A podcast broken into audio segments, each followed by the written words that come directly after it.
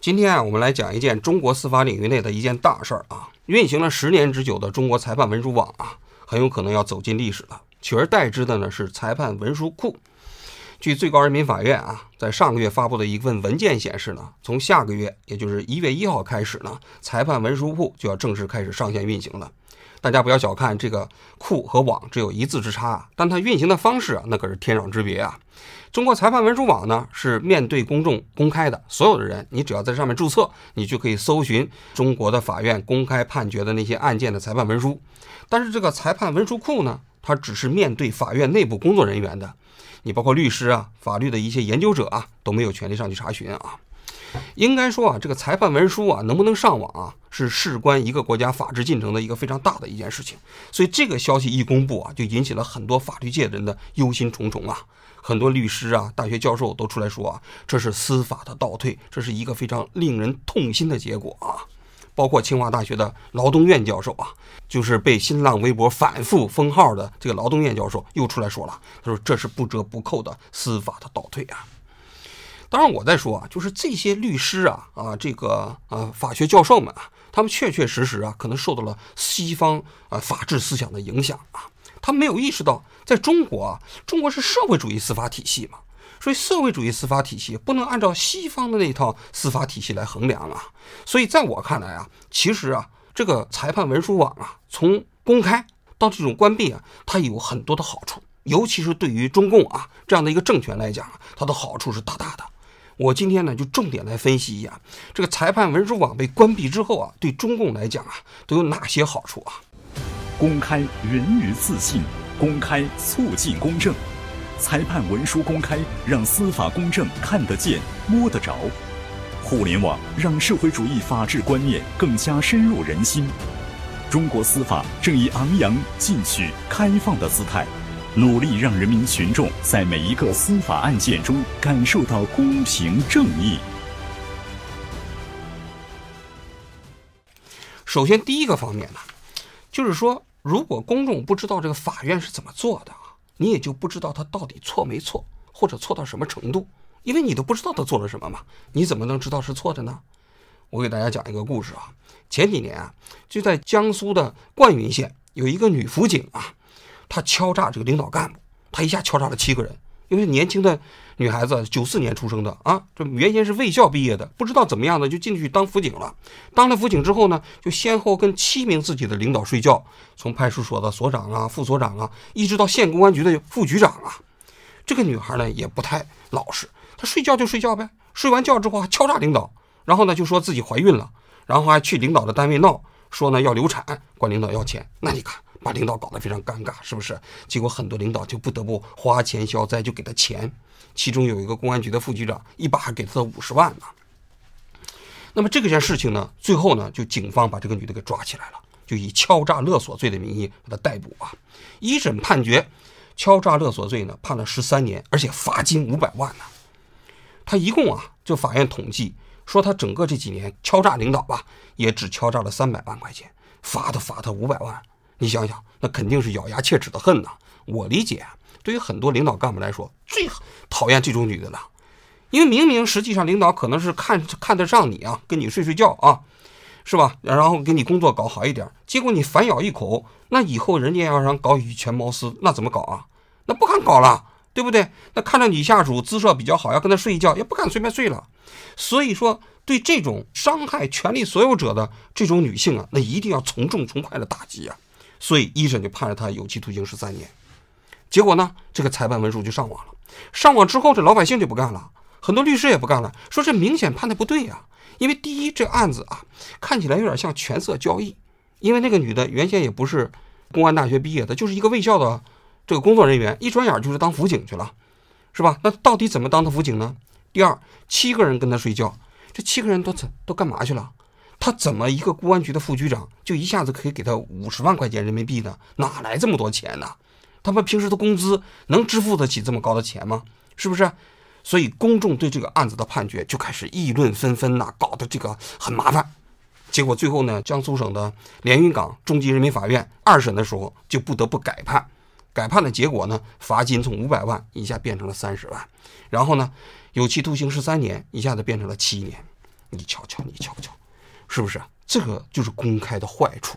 本来其实可以从重从快的把这个女的收拾了，结果一公开之后呢，这个老百姓不答应了，最后二审的时候还得改判，这就是一大坏处。就是说，如果我们把它关闭了，以后你再也看不到了，那我想收拾谁就收拾谁嘛，这是一第一个大好处啊。第二大好处，就不公开吧，你就不知道我们腐败的程度，是吧？因为大家都知道，中国的新闻媒体是受管制的啊。你要想知道官员的腐败，你无非就是这么几个途径：第一，就是新闻媒体能报道出来，对吧？第二呢，就是有些贪官被抓起来了，是不是？或者说，呃，有一些这个呃其他的途径，纪委举报了，对不对？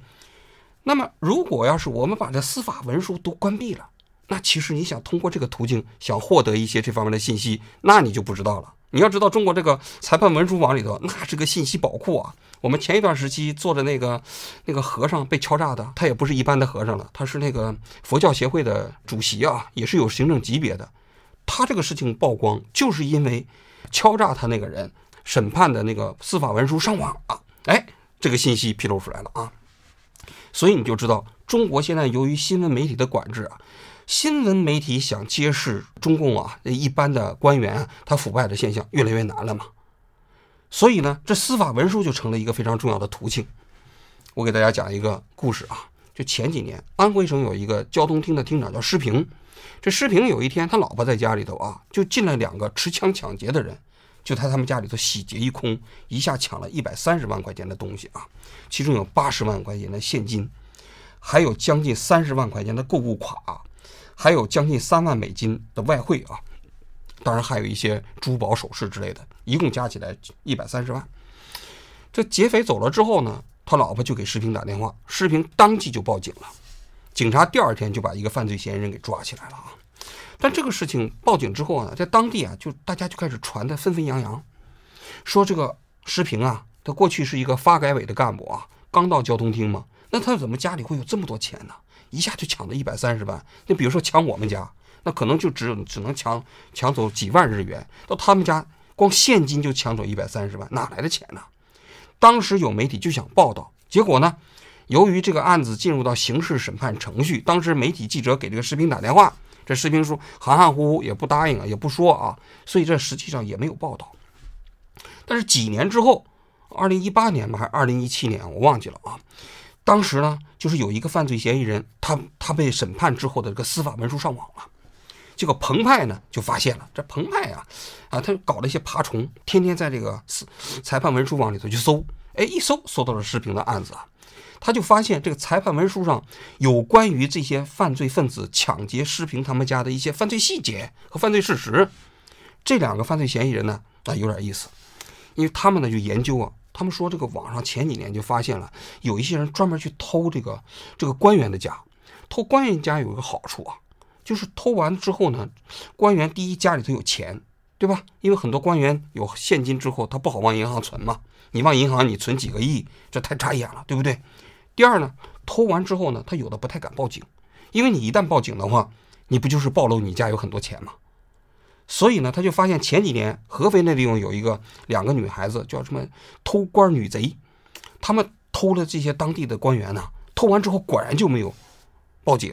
后来他们另案爆发了啊，被抓起来了。他们为了减刑，说我来举报，哎，我们当年偷了谁的谁的那个家里头，哎，一查果然那个的官员就没有报警嘛。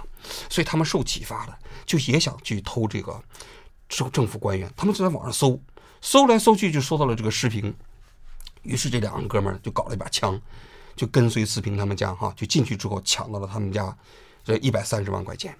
但是他们没想到，这视频人家报警了，人家这个魂不吝，对吧？就报了。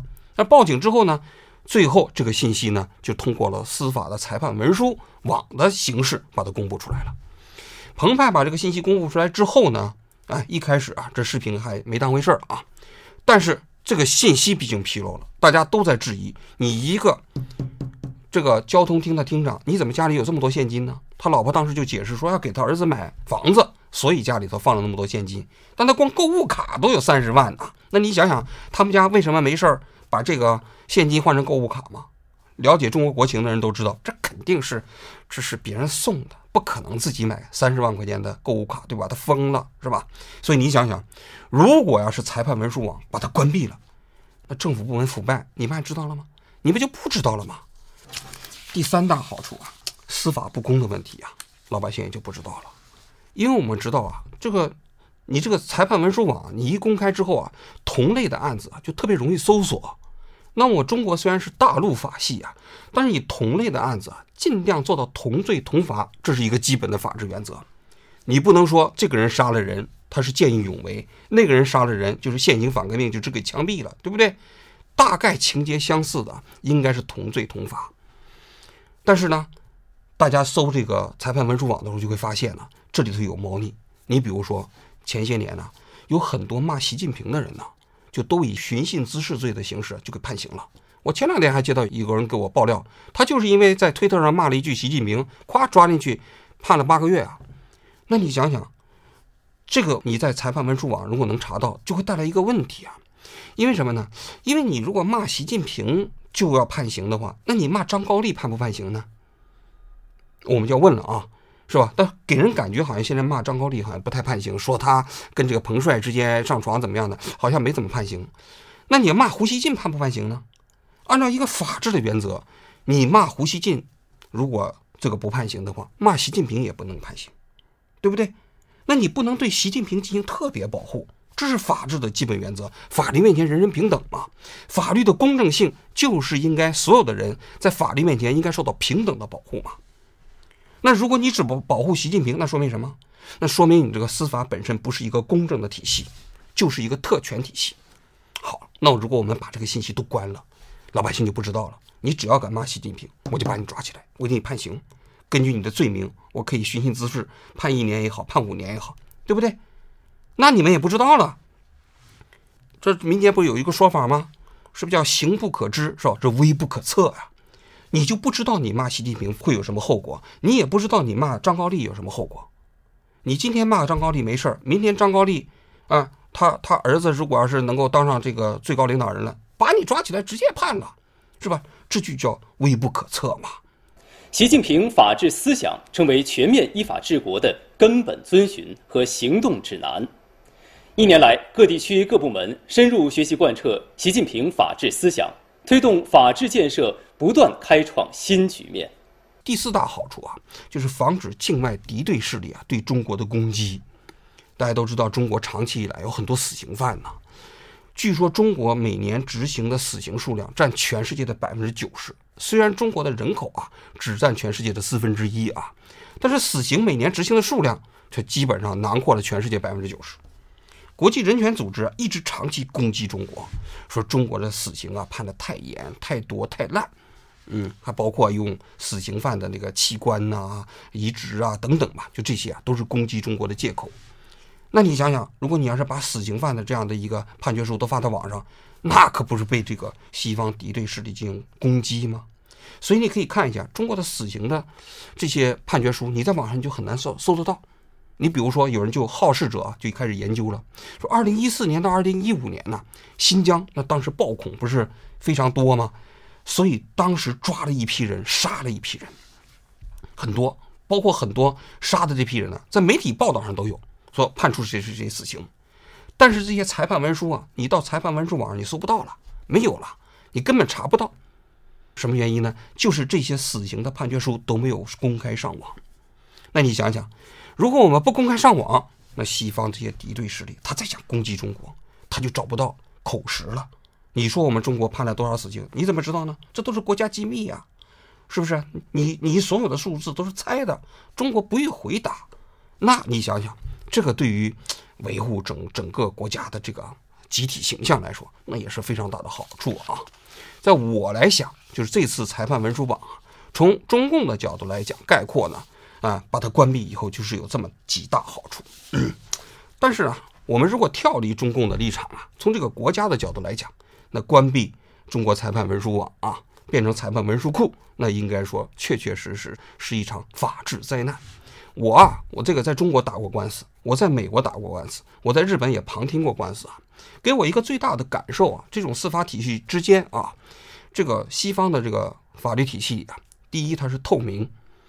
你看我们在美国打官司嘛，我们提交的每一场动议，提交的每一个证据材料，都可以在法院的网站上随时可以查询。不光我们这一方的，也包括对方的，你都可以查到。它不光是最后的司法文书是公开的啊，就是司法审判过程都是公开的。那这个是跟中国是差别太大了。中国，你想想，最终的判决书你都不一定能看到啊。第二个就是它的这个程序本身是非常非常严格的。你像我在日本旁听过江歌案。这江歌案从一开始他就公布一个程序，这个程序比如说前六天还是前七天，我记不清了啊，就是庭审，庭审完之后隔一天就宣判，他不会拖的。这个程序一开始就公布了，那么这个程序本身的严肃性啊，那跟中国来比，那中国呢这方面我觉得确实有非常大的需要进步的空间啊。为什么说这个司法文书要公开啊？我觉得公开啊有这么几点非常重要。首先第一点。就是法院的判决文件，它是一个裁决文书吗？这个裁决文书实际上本身呢，它就要求公开。你想，一个法治的社会啊，最重要的一点就是说，你这个司法裁判文书啊，它不仅仅是对犯罪分子或者是违法行为的裁决啊，它同时也是一个社会行为规范的指导。你想想，我们每一个人在这个社会中间，我们的行为规范到底是怎么建立起来的？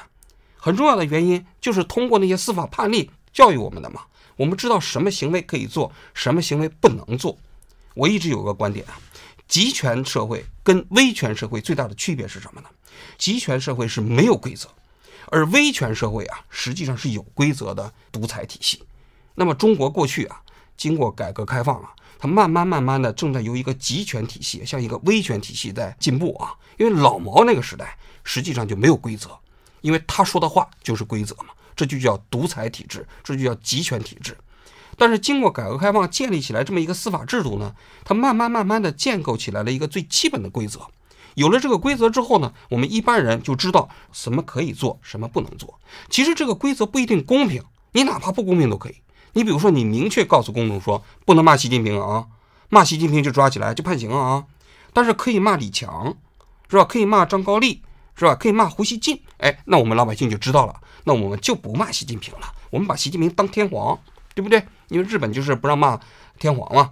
但是呢，胡锡进他在网上他没事他洗地的时候，我们可以骂他说吊盘侠，是吧？跟那个狗差不多的那个那个形象，是不是？那没关系啊，只要你把这个规则公开了，我们就知道了。哎，我们不骂习近平了嘛，我们只骂胡锡进嘛。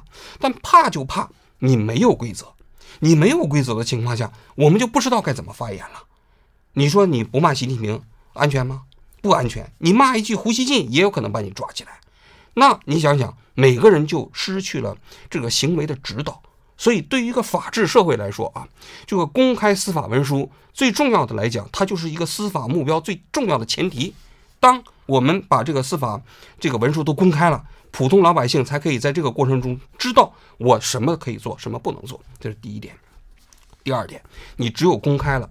说白了，你这个司法审判过程啊，才可以经得起公众的检验，因为你司法的裁判过程啊，是不是公正？